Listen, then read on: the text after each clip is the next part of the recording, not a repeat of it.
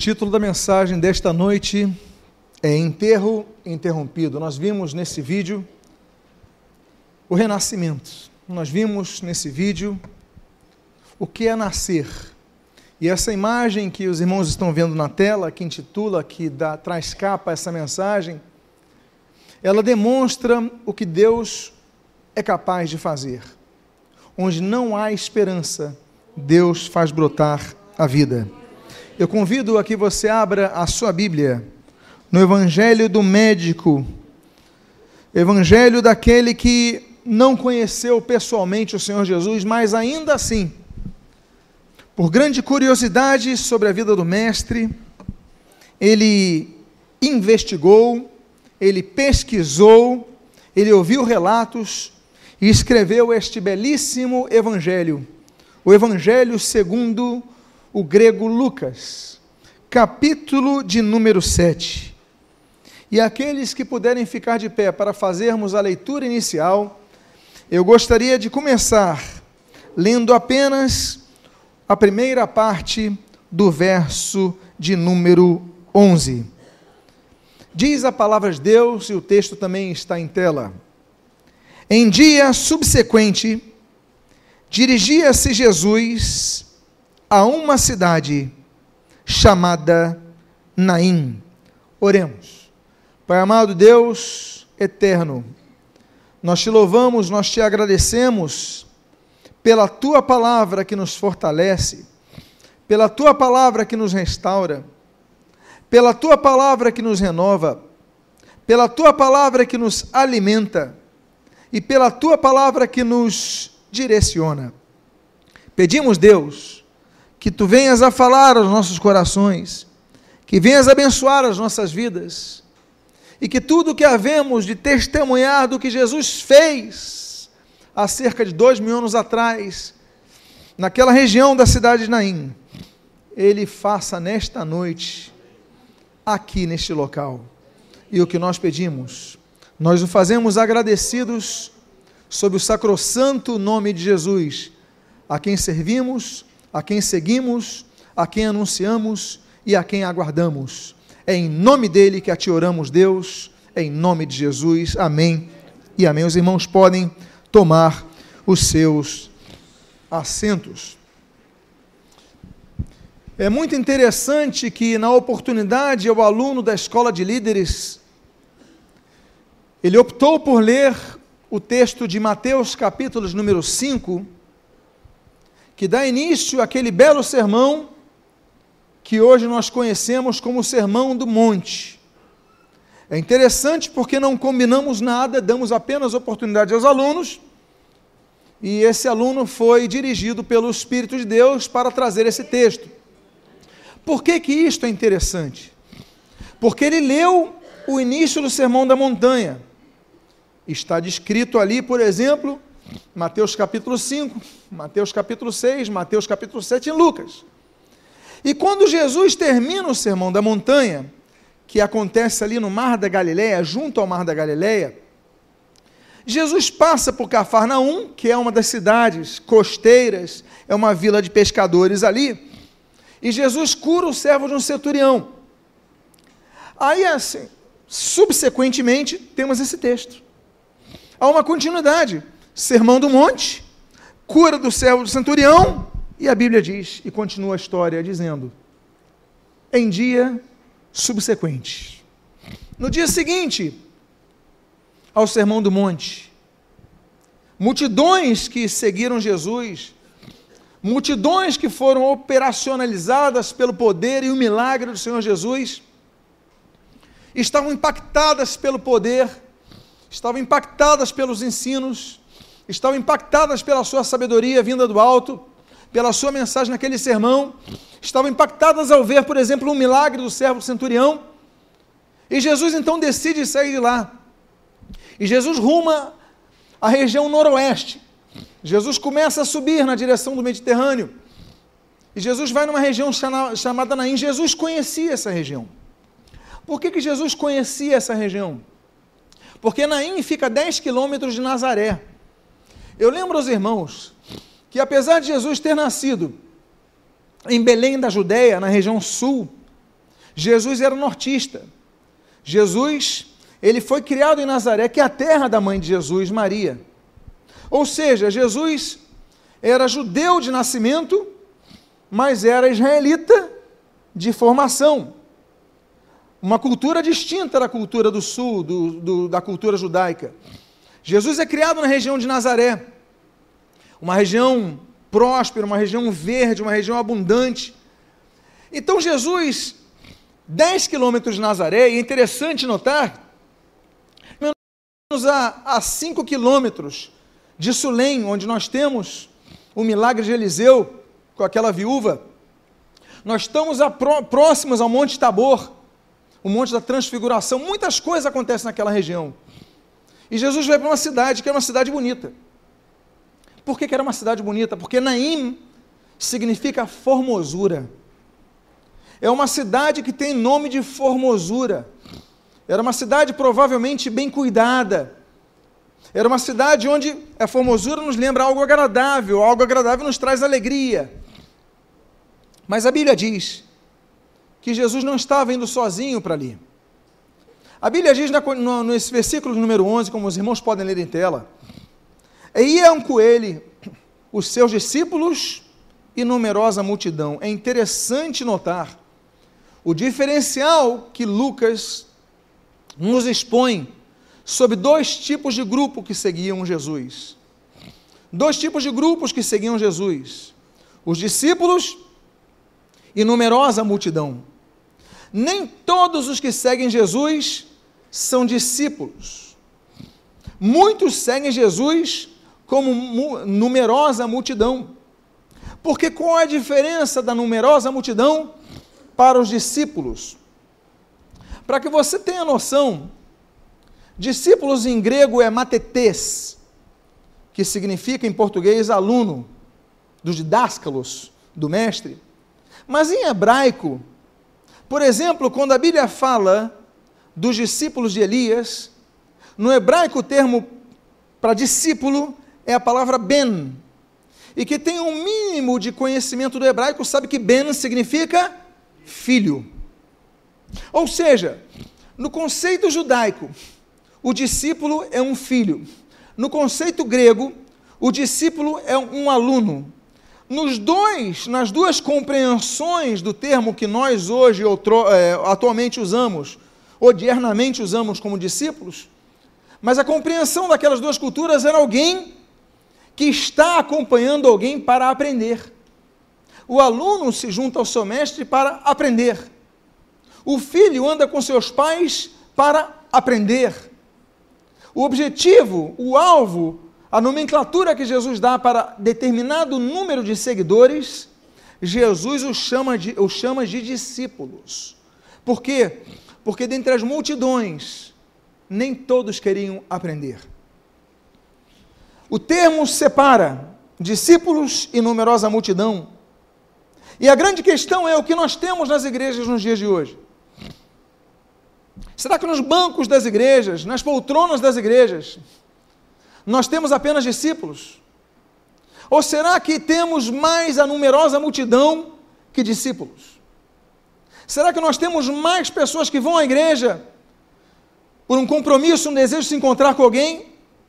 Ou nós temos pessoas que estão aqui desejosas de aprender com o Mestre o que diz a Sua palavra? E outra coisa, ao referencial tiaguino, quanto ao objetivo do aprendizado. Porque o aprendizado ele pode ser assimilado com o objetivo primário de conhecimento. Mas Tiago nos ensina que nós não devemos buscar o conhecimento pelo conhecimento, o gnosco, a gnose da coisa, mas nós devemos buscar a praxis, a prática do conhecimento. Sede, pois, praticantes da palavra e não apenas ouvintes. O objetivo do cristão, então, não é apenas obter conhecimento, porque há muitos seminários de teologia que tem muitos alunos que conhecem a teologia, a doutrina, os idiomas, mas não têm fé, não conseguem orar, não conseguem acreditar na palavra, não conseguem acreditar no sobrenatural. Eles têm conhecimento, mas não têm a fé, a compreensão do poder de Deus. É por isso que o Senhor Jesus ele diz, em Mateus capítulo 22, versículo 29, errais, não conhecendo as Escrituras e nem o poder de Deus. O objetivo do cristão é conhecer essas duas dimensões da vida cristã. Conhecer as Escrituras e conhecer o poder de Deus, porque Deus está vivo, Deus vive, Deus se preocupa, Deus age. Nietzsche estava errado, Deus não está morto. Nietzsche, luterano desviado, agnóstico, não chegou ao ponto do ateísmo, mas era agnóstico. Ele dizia: oh, não, Deus criou e abandonou as coisas. Você não precisa ler Assim Falou Zaratustra para você entender como esse homem descompreendeu Deus, apesar de sua formação. Deus ele vive, ele se preocupa, ele age, ele expressa o seu poder, Deus faz milagres. Hoje, agora, Deus faz, Deus opera, Deus ouve orações, Deus atende orações. Agora, para isso, nós devemos aprender a palavra e praticar a palavra. Senão, nós temos que entender que ou nós somos discípulos de Jesus, ou nós só fazemos a parte de um grupo chamado numerosa multidão. Por que, que o Espírito Santo faz essa distinção? Porque é isso que se encontra na igreja. A questão é: você quer fazer parte da numerosa multidão? Ok, vá ao culto, ouve a palavra, canta no louvor e, e diz que é crente e dá a paz do Senhor para quem você quiser e, e usa o linguajar crentesco. Você pode enganar a muitos, mas você continuará sendo multi, numerosa multidão, porque o discípulo ele aprende e aprende para praticar. Eu imagino que o grupo era grande. Jesus tinha dado o seu sermão do monte. Jesus tinha realizado milagres. Jesus estava no começo do grande crescimento da sua fama. E o texto do versículo 12, ele inicia dizendo: Como se aproximasse da porta da cidade, eis que saía o enterro do filho único da viúva. Jesus estava entrando na cidade chamada Formosa. E quando ele estava próximo à porta da cidade, ele se depara com uma cena triste. Ele se depara com uma cena deprimente. Afinal de contas, estava saindo o enterro de um jovem. Lembra os irmãos que os judeus não enterram ninguém dentro da cidade.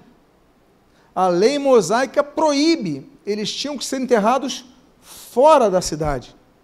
Eles tinham que pegar o cadáver e levar para fora da cidade, por causa da contaminação.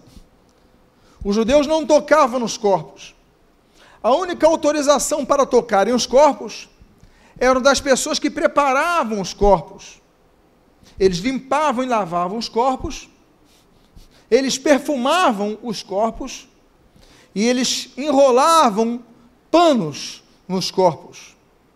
Depois disso, colocavam numa tábua e a partir daí, estando os corpos preparados, os judeus não podiam tocar, senão, segundo a lei mosaica, se, se tornariam pessoas impuras. A morte, ela é triste. Existem três tipos de escritos de morte na Bíblia.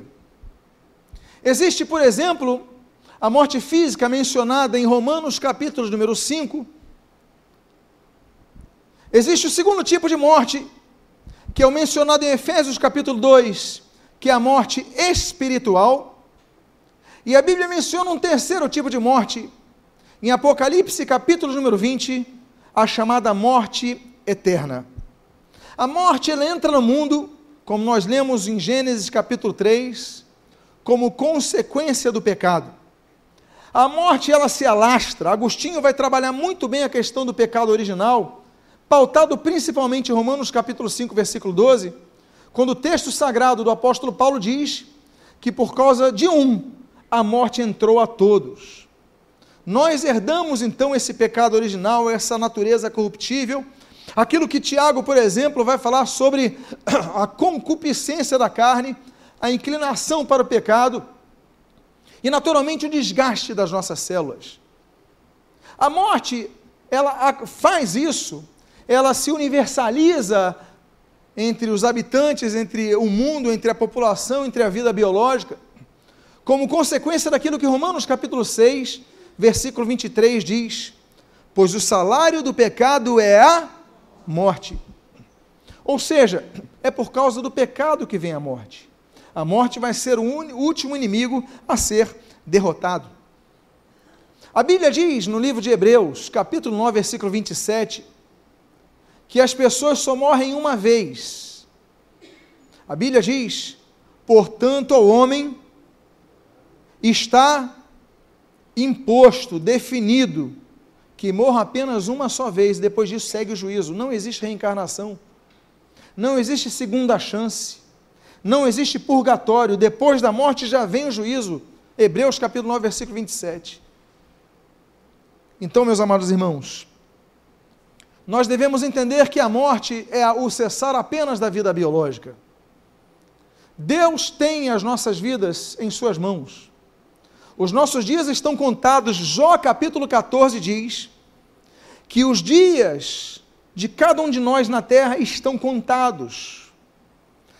Quem tem que viver até o dia tal, vai viver até o dia tal. Pode Deus, segundo o que nós lemos no livro de Provérbios, capítulo 3, versículo 16, a Bíblia diz que nas mãos de Deus está o estender da vida. Deus pode estender a nossa vida, como por exemplo, nós lemos no livro do profeta, o filho de Amós, o profeta Isaías, no capítulo número 38, quando a Bíblia diz que o rei Ezequias clama ao Senhor, ele diz: Lembra-te, Senhor, eu andei em retidão nos teus caminhos, eu fiz o que era reto diante do Senhor, e a Bíblia diz: E chorou grandemente. Isaías estava saindo do palácio, Deus o leva de volta ao rei Ezequias, Isaías comunica a Ezequias: Olha, Deus te deu mais 15 anos de vida. Nas mãos de Deus está o alongar. Deus pode alongar, Deus pode ressuscitar. Deus pode dar novas oportunidades. Deus é soberano para isso. Morte. A cada dia, segundo a ONU, segundo a OMS, dados de 2008, morrem 300 mil pessoas por dia das 300 mil pessoas, 200 mil pessoas são idosos. Dois terços das pessoas que morrem em todo o mundo são idosos. Os, os outro, o outro um terço são adultos e, numa parte muito menor, jovens e adolescentes. As principais causas da morte, das mortes dos idosos, são, em primeiro lugar, a insuficiência respiratória através do infarte no miocárdio. A segunda maior causa da morte de, de, de idosos é o derrame cerebral. E a terceira maior causa são infecções respiratórias. Agora, entre os jovens e adolescentes, nós temos um outro condicional que gera morte, porque não é morte natural. Aliás, existe uma organização da ONU chamada Right to Food. É uma organização que cuida da distribuição de alimentos entre os povos, e ela trouxe um dado interessante. Esse dado, se eu não me engano, é de 2015. Right Food, ele diz o seguinte, que das causas não naturais de mortes, nós temos 58% por problemas relacionados à desnutrição. Isso, você crê que é só na África? Não, no Brasil também. Há muita gente desnutrida, morrendo de fome, morrendo por falta de nutrientes, morrendo por falta de vitamina, tem uma vida mais curta. Tem crianças que não desenvolvem o cérebro não têm um raciocínio lógico rápido, não conseguem concatenar as ideias de uma maneira racional, rápida, como a maioria da classe média, por quê? Porque na sua formação, na sua infância, não se alimentaram com a vitamina necessária. O seu cérebro em formação não teve privilégio que nós temos hoje, que nos alimentamos bem. Então são pessoas mais propensas a limitações e muitas vezes afetadas na formação do seu corpo. Agora, entre os jovens e os adolescentes, os jovens aqui, os adolescentes aqui descritos entre os 10 e os 15 anos, e os jovens entre os 16 e 19, segundo a OMS. As duas principais causas da morte desses são semelhantes. A primeira delas, violência interrelacional. É a primeira causa de morte de, tanto de jovens como de adolescentes. Violência. Assaltos, brigas, consequências de brigas. A segunda causa também é muito parecida entre ambos, é a mesma entre ambos. Acidente de trânsito. É a segunda causa que mais ceifa tanto jovens como adolescentes. Mas nos chama atenção a terceira causa, que é diferente entre ambos. A terceira maior causa de morte de adolescentes é o afogamento. Muitos adolescentes não aprendem a nadar. Eu creio que seria uma função dos pais ensinar os seus filhos a nadar. Ainda mais nós que vivemos numa região litorânea. É a terceira maior causa de morte de adolescentes no mundo. Mas entre os jovens, o que nos assusta é que a terceira maior causa é o suicídio. O suicídio, algumas décadas atrás, era muito vislumbrado na idade adulta, principalmente nas pessoas que tinham conflitos muito grandes no relacionamento familiar e econômico. Pessoas que não sabiam administrar uma crise, pessoas que não sabiam administrar um desemprego, pessoas que não tinham esperança, davam cabo de suas vidas. Agora, os jovens, faltam perspectivas para o futuro, falta esperança, falta paz, falta alegria, eu digo a vocês, falta Deus nos corações. Porque Deus preenche esse vazio. Um dos maiores novelistas russos, Dostoiévski, Dostoiévski, Fyodor Dostoiévski, ele dizia uma coisa muito interessante no seu livro O Idiota. Ele dizia que nós temos um buraco em nosso coração do tamanho exato de Deus. Deus preenche esse vazio. Mas os jovens, terceira maior causa, suicídio. E você vê que é uma temática que hoje está em muitos programas. É uma abordagem que está avançando na mídia. Várias séries televisivas. Meus filhos comentavam sobre 13 razões do porquê. E outras séries. Jovens terminando com suas vidas. Surgiu há pouco tempo atrás uma moda diabólica da chamada, não sei se o nome era baleia azul, não sei quantos se lembram disso, que se alastrou, depois prenderam o autor disso, um russo lá está preso. Mas várias crianças deram cabo ou tentaram dar o cabo de suas vidas. Esse enterro dessa viúva é o enterro de um jovem. A Bíblia diz especificamente que era um jovem. E aí nós temos um motivo de tristeza. Diz o jargão popular que um pai nunca deveria enterrar nenhum filho. O natural é o oposto. Mas, meus amados irmãos, nesse dia, não apenas essa mulher tinha enterrar o filho, mas diz a Bíblia: enterro do filho único. Se enterrar o filho é terrível. Imagine você quando o filho é único e mais. Diz a Bíblia que essa mulher era viúva. Ela não tinha um marido.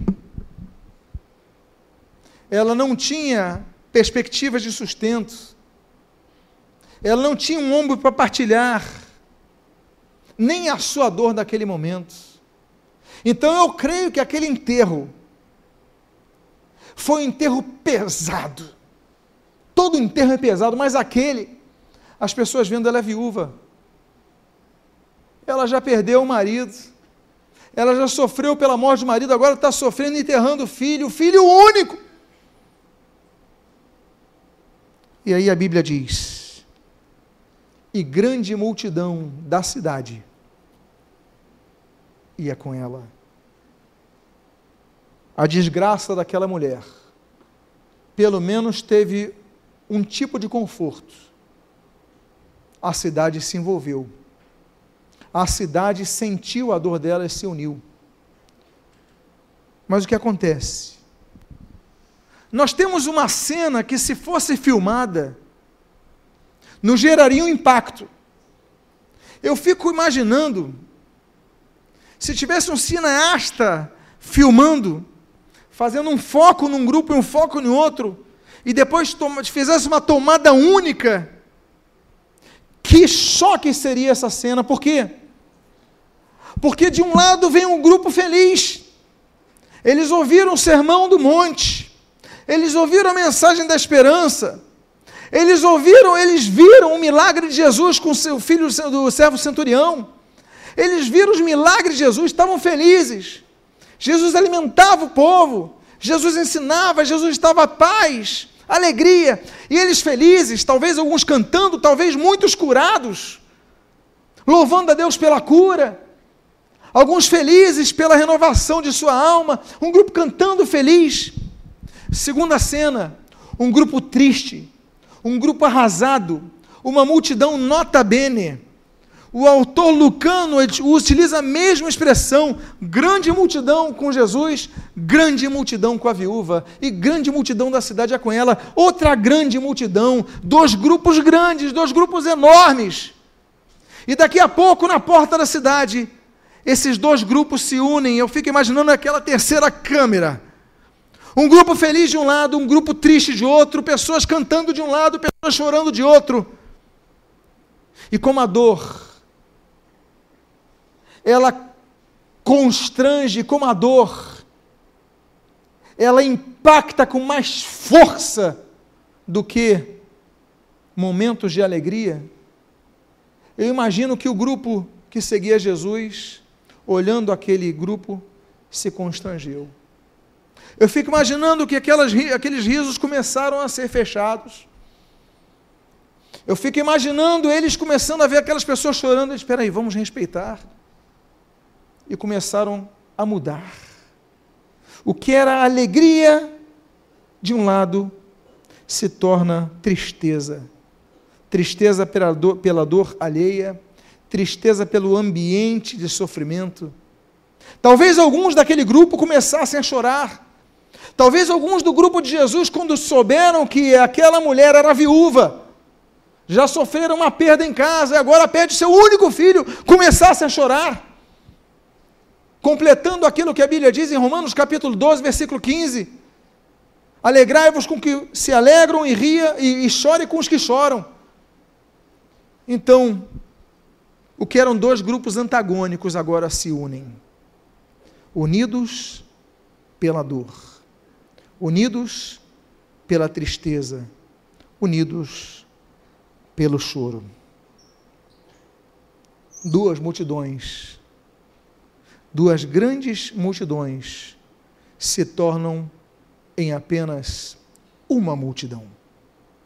E aí nós temos o primeiro ato que começa a mudar toda uma configuração a primeira ação do Senhor Jesus, uma ação silenciosa, uma ação simples, talvez uma das ações mais simples que existam. A Bíblia diz, no início do versículo 13, vendo-a. Tudo muda quando Jesus vê.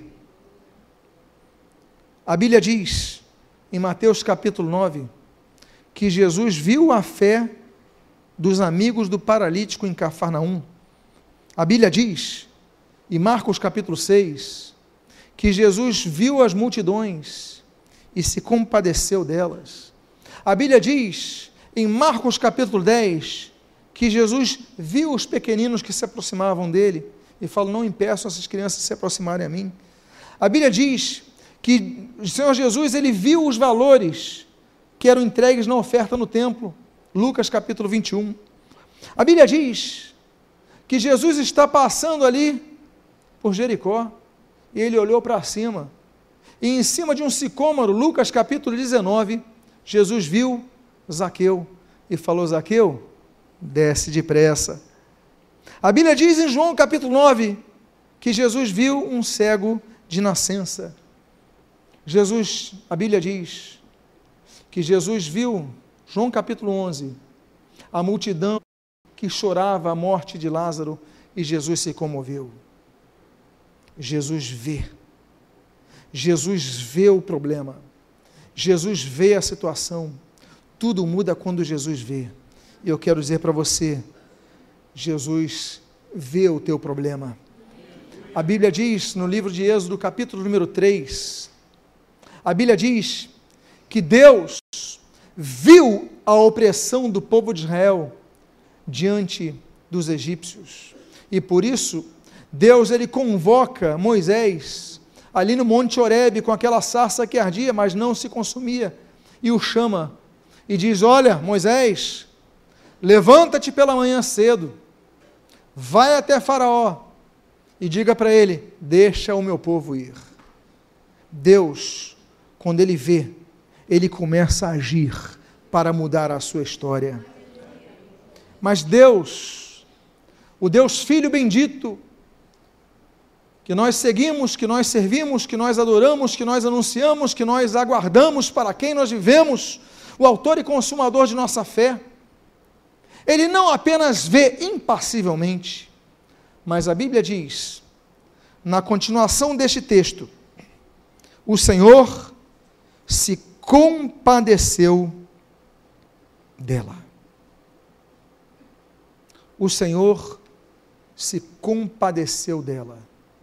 Compadecer é padecer com outra pessoa é sofrer com outra pessoa. Jesus não apenas olhou, Jesus sofreu. Da palavra padecer vem a paixão, um sofrimento volumoso. A paixão de Cristo é algo que nós sempre lembramos sobre aquela Páscoa tão terrível e tão bendita. Mas Jesus sofria antes de carregar a cruz. Jesus sofreu antes do Getsemane. Jesus, ele olhava e se compadecia das pessoas. A Bíblia diz, Mateus capítulo número 9, que Jesus olhou para as multidões, diz a Bíblia, aflitas e exaustas, como ovelhas que não têm pastor, e se compadeceu delas. A Bíblia diz em Mateus capítulo 14, que o Senhor Jesus, ele se compadeceu dos enfermos. A Bíblia diz, em Mateus capítulo 15, que Jesus se compadeceu dos famintos, as pessoas que passam fome, Jesus sofria com elas. A Bíblia diz, em Mateus capítulo número 18, que Jesus se compadeceu dos endividados. Dívida não é um problema da sociedade atual. E Jesus não ficou impassível às pessoas que deviam dinheiro a outras pessoas. A Bíblia diz que Jesus se compadeceu dos endividados. Tanto é que naquela oração que todos conhecem, de Mateus capítulo 6, ele diz: Perdoa as nossas dívidas, assim como que nós perdoamos aos nossos. Ele nos ensinou isso. É por causa disso, de ser o Senhor da compaixão, o Senhor do compadecimento que sofre conosco. É que Marcos capítulo 10, um dos dois cegos que é curado em Jericó, aquele que é chamado de Bartimeu, ele clama ao Senhor e diz: Jesus, filho de Davi, tem compaixão de mim. E esse Jesus não mudou.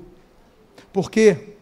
Porque no livro de Hebreus, no capítulo número 4, quando apresenta Jesus como um sumo sacerdote que está intercedendo por nós, a Bíblia diz que ele é o sumo sacerdote que se compadece de nossas fraquezas. Jesus, ele olhou para aquela mulher. Jesus não apenas olhou, mas ele se compadeceu daquela mulher. Jesus olha para você, mas não apenas olha para você o seu problema, mas Jesus se compadece de você. Não creia que Deus está distante. Deus está perto, Deus está próximo, Deus está presente, Jesus está aqui. Jesus ele prometeu: onde dois ou três estiverem reunidos em meu nome, aí eu estarei. E esse Jesus onipresente está presente hoje aqui para abençoar a sua vida. Mas a Bíblia diz que depois dessas duas primeiras ações que são silenciosas, são ações que provavelmente a maioria das multidões não perceberam. Multidões. Só quem olhou Jesus vendo aquela mulher é quem estava próximo, vendo o rosto de Jesus naquela hora. Ele viu, Jesus olhou para aquela mulher. O autor Lucano então escreve: Jesus a viu. Isso as pessoas perceberam. Mas existe essa segunda ação que nem sempre dá para perceber o compadecimento, porque é um sentimento no coração. Você consegue ver que Jesus olhou para ela, mas se Jesus não fez nenhuma feição triste no rosto, a gente não sabe, mas a Bíblia diz que ele se compadeceu. E só agora, Jesus, ele vai abrir a sua boca. E a Bíblia diz: Ele disse: Não chores. Não chores. Amados irmãos, a Bíblia diz no livro de Salmos que Deus coleciona as nossas lágrimas. Foi citado aqui pelo meu irmão na oportunidade o Salmo 30, versículo de número 5. O choro pode durar uma noite, mas a alegria vem pela manhã. A Bíblia diz no Salmo de número 126: Os que semeiam com lágrimas, com júbilo, ceifarão. Deus vê o choro. Deus viu o choro de Agar, Gênesis capítulo 21.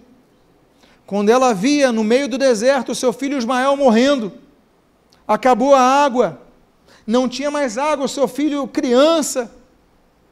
A Bíblia diz que Agar olha o seu filho desfalecendo e falou: Eu vou para longe que eu não quero ver o meu filho morrer. Mas Deus olhou o choro desta mulher. Nosso Deus é um Deus que enxuga as lágrimas.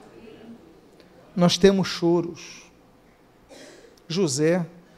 José, há duas menções desse choro desse homem que foi preso injustamente, perseguido mas a Bíblia diz, em Gênesis 43, que ele chora quando vê os seus irmãos que o traíram, pedindo ajuda ali no Egito. Ele agora é governador do Egito. Ele olha os seus irmãos e ele, quando vê o seu irmão mais novo, Benjamim, ele começa a cair no pranto. O irmão que eu não conheci. Eu era o caçula, agora tem um outro caçula. Ele começa a chorar. Seus irmãos não o reconheceram e ele chora amargamente. E depois, então, que ele perdoa os seus irmãos, recebe os seus irmãos, no capítulo de número 46 de Gênesis, ele reencontra o seu pai Jacó, e a Bíblia diz que ele volta a chorar fortemente. É o choro do reencontro.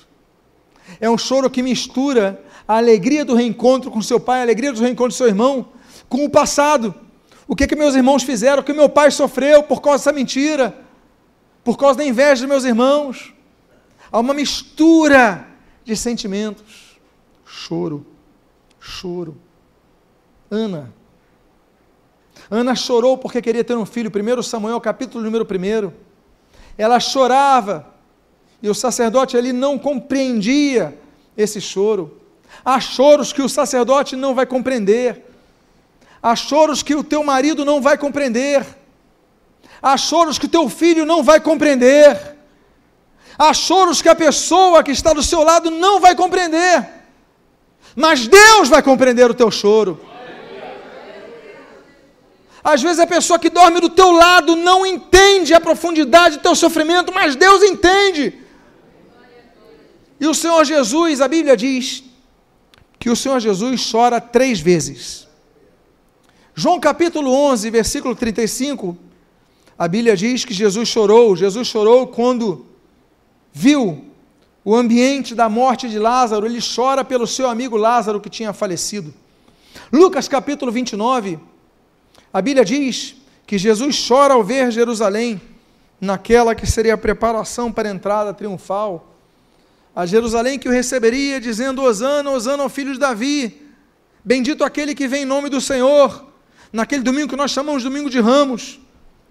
Mas Jesus chora porque sabe que três dias depois, três dias depois, aquelas mesmas pessoas gritavam: solta Barrabás. Jesus chora por Jerusalém. Ele sabe que Jerusalém vai ser destruída. Ele sabe que não vai ficar pedra sobre pedra. E Jesus chora pela terceira vez. Lucas capítulo 22, num horto, num jardim chamado Getsemane. E Jesus chora amargamente. Sai sangue do seu corpo, tamanho o seu sofrimento. Jesus chora três vezes, segundo os evangelhos. Mas esse mesmo Jesus que chora é o Jesus que olha e fala: Não chores, porque Jesus chora por nós. O mesmo Jesus que morre na cruz é o que diz: Você não vai morrer, porque ele morreu na cruz por nós. A Bíblia diz no livro de Isaías, do profeta Isaías, capítulo 53, versículo 5 pelas suas pisaduras nós fomos sarados. Ele sofreu para que nós tivéssemos cura. Jesus ele diz para você: não chores. E por que que Jesus disse: não chores? Porque algo ia acontecer. Jesus vê. Jesus se compadece. Jesus diz: não chores. Mas Jesus faz uma quarta ação. Essa quarta ação é que nós lemos no início do versículo 14. E chegando-se. Jesus não apenas vê, não apenas sente, não apenas diz, mas ele se aproxima. É esse Jesus que a Bíblia diz em Lucas capítulo 19, que veio para buscar e salvar o que se havia perdido. É esse Jesus que, quando Pedro vacila em sua fé e começa a se afogar, Jesus estende a sua mão e o levanta do abismo dos mares. Esse Jesus, ele se aproxima de você. A Bíblia diz em Tiago capítulo 4, versículo 8, e Zacarias capítulo 1, versículo 3, olha, tornai-vos a mim, e eu me tornarei a vós. É necessário que você busque o Senhor, buscar o Senhor enquanto ele pode ser achado. Você veio na casa do Senhor com esse objetivo de buscar a palavra de Deus na sua vida. Você está sentado nesse momento ouvindo essa mensagem, você está na internet vendo o YouTube no seu computador, no seu celular, essa mensagem. Porque alguém enviou para você, se lembrou de você, alguma coisa te fez ouvir essa mensagem. E você está ouvindo até esse momento, porque você tem esperança que Deus fale para você, você está buscando ao Senhor. Eu quero dizer que Deus se aproxima de você. A Bíblia diz: chegando-se, aproximando-se. Mas acontece uma quinta ação. Essa quinta ação era impensável aos judeus. A Bíblia diz, na continuação desse versículo número 14: aproximou-se e tocou o esquife. A lei mosaica proibia que se tocasse nos mortos. Como eu já expliquei aos irmãos, uma vez preparados pelas pessoas responsáveis e autorizadas para isso, ninguém mais tocava no corpo. Eles carregavam a madeira, colocavam na faixa e jogavam a madeira, dobravam e caía ali naquele buraco na terra, ou jogavam em alguma caverna, em algum local algum jazigo ali. A lei dizia, a lei mosaica dizia: olha, você não pode fazer nada no sábado. E Jesus olhou aquele cego e curou no sábado. A lei dizia: você não pode tocar no morto. Mas Jesus falou: mas eu vou tocar no morto. Porque o amor é mais forte do que a lei.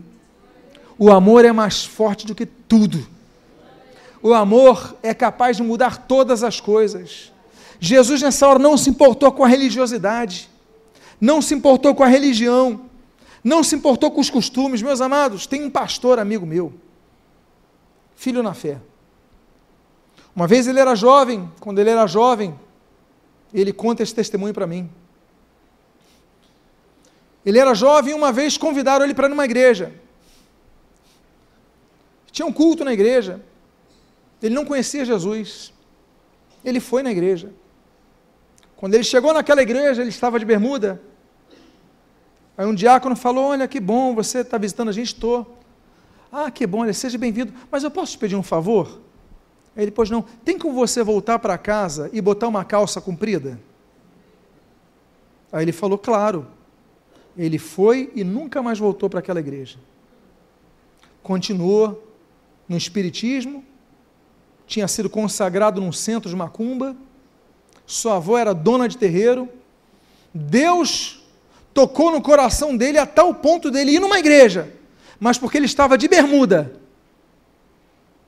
Não, você não pode entrar porque você está de bermuda. O que é isso? Isso é religiosidade. Isso é humanidade pecaminosa, burocrática. Tempos depois, surge uma oportunidade. Nós íamos fazer um retiro de jovens.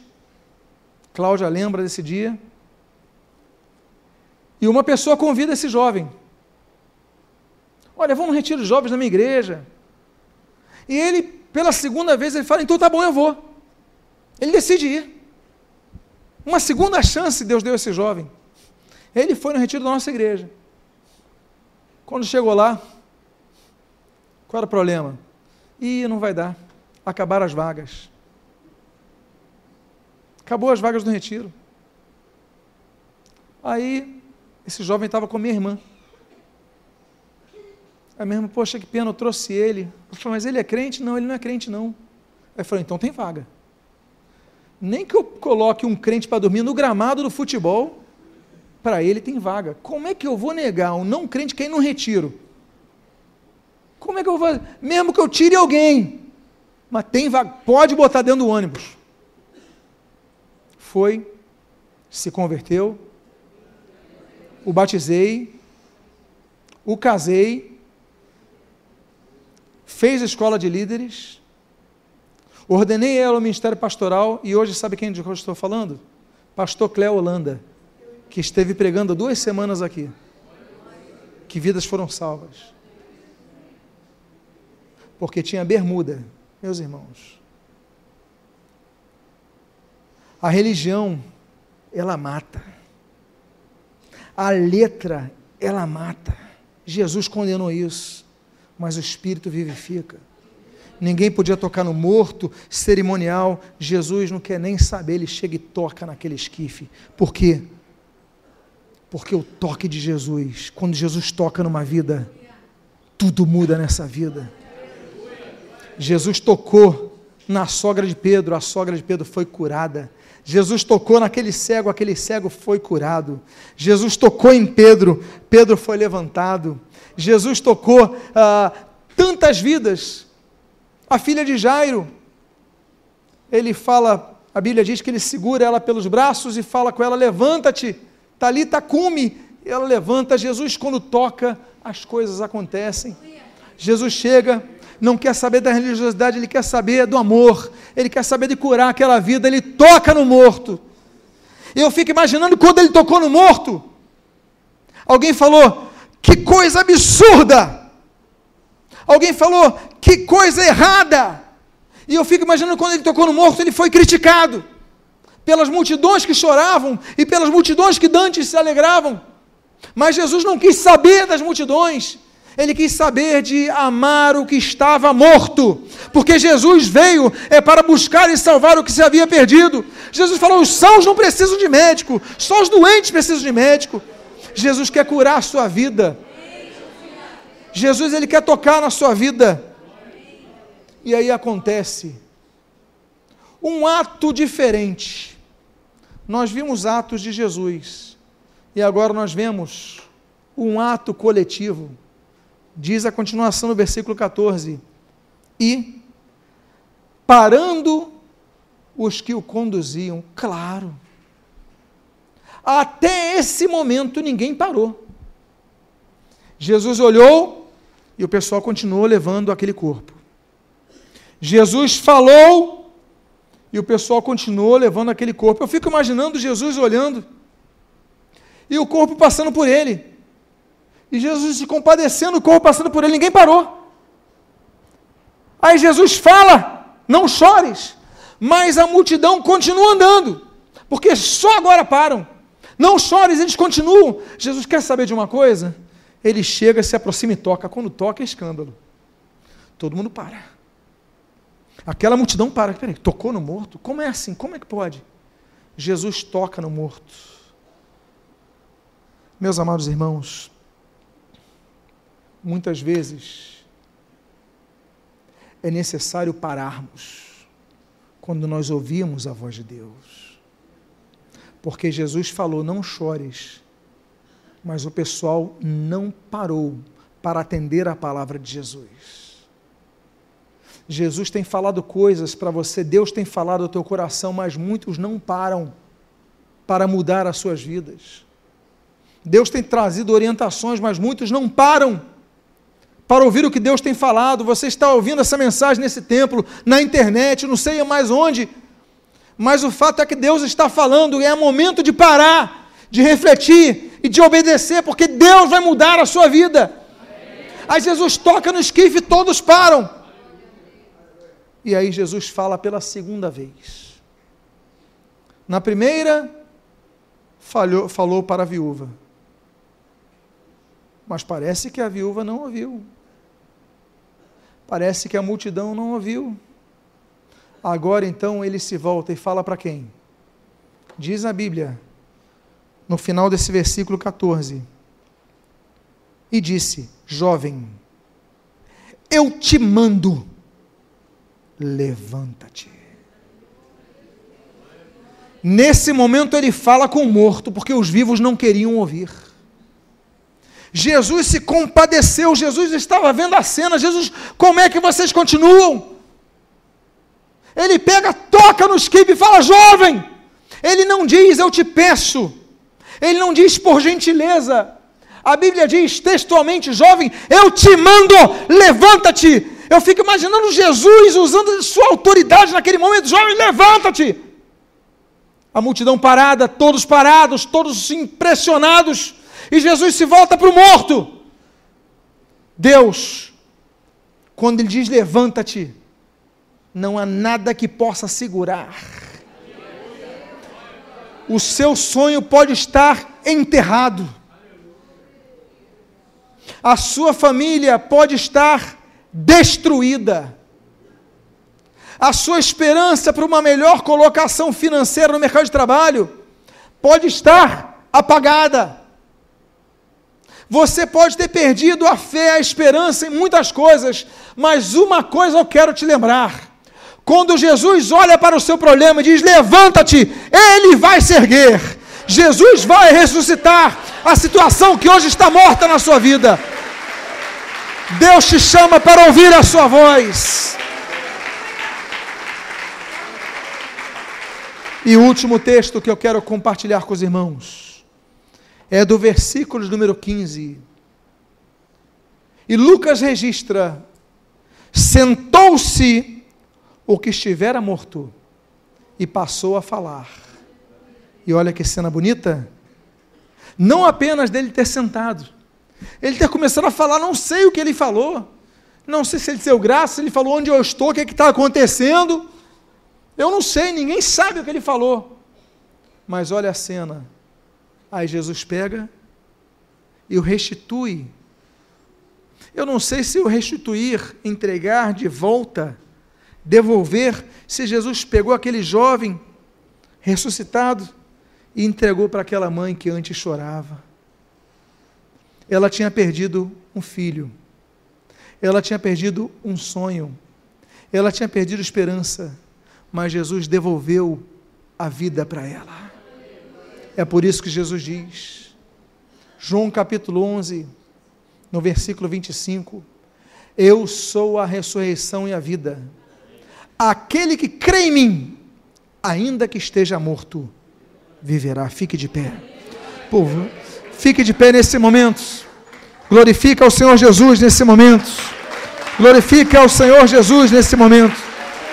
Eu quero fazer duas orações nesta noite. A minha primeira oração é para você que perdeu algo importante na sua vida, a você que perdeu um sonho, a você que perdeu uma esperança, algo que você tinha que te frustrou, você não tem mais forças, você está chorando como aquela mulher chorava, mas Deus te trouxe nesta noite aqui. Deus fez com que esse vídeo, esse áudio chegasse até você para ouvir essa palavra, porque Ele quer dizer: para o teu problema enterrado, para o teu problema morto, para a situação que já acabou na sua vida, levanta-te, porque Ele vai restituir a sua vida. Se você é uma dessas pessoas que precisa que Deus opere esse milagre na sua vida, coloque a mão em seu coração eu quero orar por sua vida, porque esse Jesus que fez milagres ontem é o mesmo Jesus que está presente aqui e faz milagres hoje. A fé que nós temos que depositar em Cristo, ela é a fé que pode fazer com que a montanha se mova. Pai amado, em nome de Jesus, há várias vidas aqui. Há vidas que estão neste templo com as suas mãos nos seus corações. Há vidas que estão ouvindo essa mensagem e colocaram a mão nos seus corações com um ato de fé, mesmo à distância, mas ouviram essa palavra eles ouviram, entenderam, tu falastes com eles, tu fizeste que ouvisse essa palavra, por quê? Porque tu vais ressuscitar este que estava morto, ele vai voltar a falar, ele vai voltar a se comunicar, ele vai ser restituído a esta pessoa que perdeu. Eu oro por estas vidas, esta igreja está orando por estas vidas, restitui aquele que está morto, restitui vida àquele que está morto, e em nome do Senhor Jesus, Pai amado, eu te peço, traz vida e vida em abundância, renova a alegria, aquele que está chorando, enxuga as suas lágrimas, Pai, em nome do Senhor Jesus, que chegaram aqui chorando, mas saiam daqui chorando de alegria, entraram chorando de tristeza, e que suas lágrimas reflitam o coração alegre e agradecido, porque Jesus está presente, porque Jesus operou, porque Jesus viu, porque Jesus se compadeceu, porque Jesus se aproximou, porque Jesus falou, porque Jesus tocou e porque Jesus ordenou: jovem, eu te mando, eu te mando, eu te mando, levanta-te. E a palavra de Deus diz: eu te mando, levanta-te. É pela fé em Jesus Cristo que nós oramos, em nome de Jesus, que esse morto se levante, e em nome de Jesus que haja restituição nesta noite. Você que precisa ser restituído, continua com a sua mão no seu coração. Pai, nesta noite seja uma noite de restituição. Este momento que a pessoa está ouvindo esse vídeo, vendo esse vídeo, ouvindo esse áudio, seja o um momento da restituição. Opera o teu milagre. Nós não cremos no Deus distante, nós não cremos no Deus morto, nós não cremos no Deus inerte, mas nós cremos no Deus que se preocupa, que intervém e que age. Pai amado, age prol do teu povo. Nós a te clamamos, nós a te oramos, nós intercedemos por isto. Faz o um milagre nesta noite, faz o um milagre neste momento. E nós te agradecemos em nome de Jesus. Eu quero fazer um segundo convite. Nessa noite a igreja continua, continue com seus olhos fechados. O segundo convite que eu tenho a fazer nesta noite é a você que anda afastado dos caminhos do Senhor, a você que precisa se arrepender de seus pecados, dar um passo Pai, eu reconheço que eu tenho andado distante da tua vontade. Eu me arrependo dos meus pecados, quero entregar a minha vida a ti, para que tu ressuscites a minha vida, para que eu tenha paz na minha vida, para que eu tenha o teu espírito na minha vida, o teu espírito que revivifica o meu espírito. Pai, eu quero ser nova criatura. Eu quero ter paz, a paz que excede a todo entendimento que Jesus prometeu. Então, se alguém aqui que quer neste momento dizer: Senhor Jesus, me aceita como teu filho. Senhor Jesus, me aceita de volta à tua casa. Senhor Jesus, eu reconheço que sou um pecador, mas me arrependo meus pecados, entrego a minha vida a ti. Alguém aqui, levante a sua mão agora. Se houver alguém aqui nesse momento, porque Deus te trouxe aqui para fazer uma obra na sua vida. Alguém aqui nesta noite que veio nesse local, Deus falou que esse é o momento de você entregar a sua vida ao Senhor Jesus. Pai amado, eu oro também pelos que estão assistindo esse vídeo, pelos que foram receberam este link para ouvir essa mensagem, foram tocados, mesmo à Pai, toca nesses corações que se arrependeram, transforma essas vidas, opera a transformação e enche-os da tua paz. São as tuas bênçãos, Deus, que nós rogamos. Nós te louvamos. Uma palavra, Senhor, de uma cidade próxima a Nazaré chamada Formosura, uma cidade chamada Naim, duas multidões, Todos se entristeceram, mas o final dessa história, Deus, eu tenho certeza que se as duas multidões, eles foram contagiados pela terrível dor, o final dessa história nos mostra, Deus amado, que no final dessa história, todos louvaram ao Senhor pela cura, todos louvaram ao Senhor pela ressurreição, todos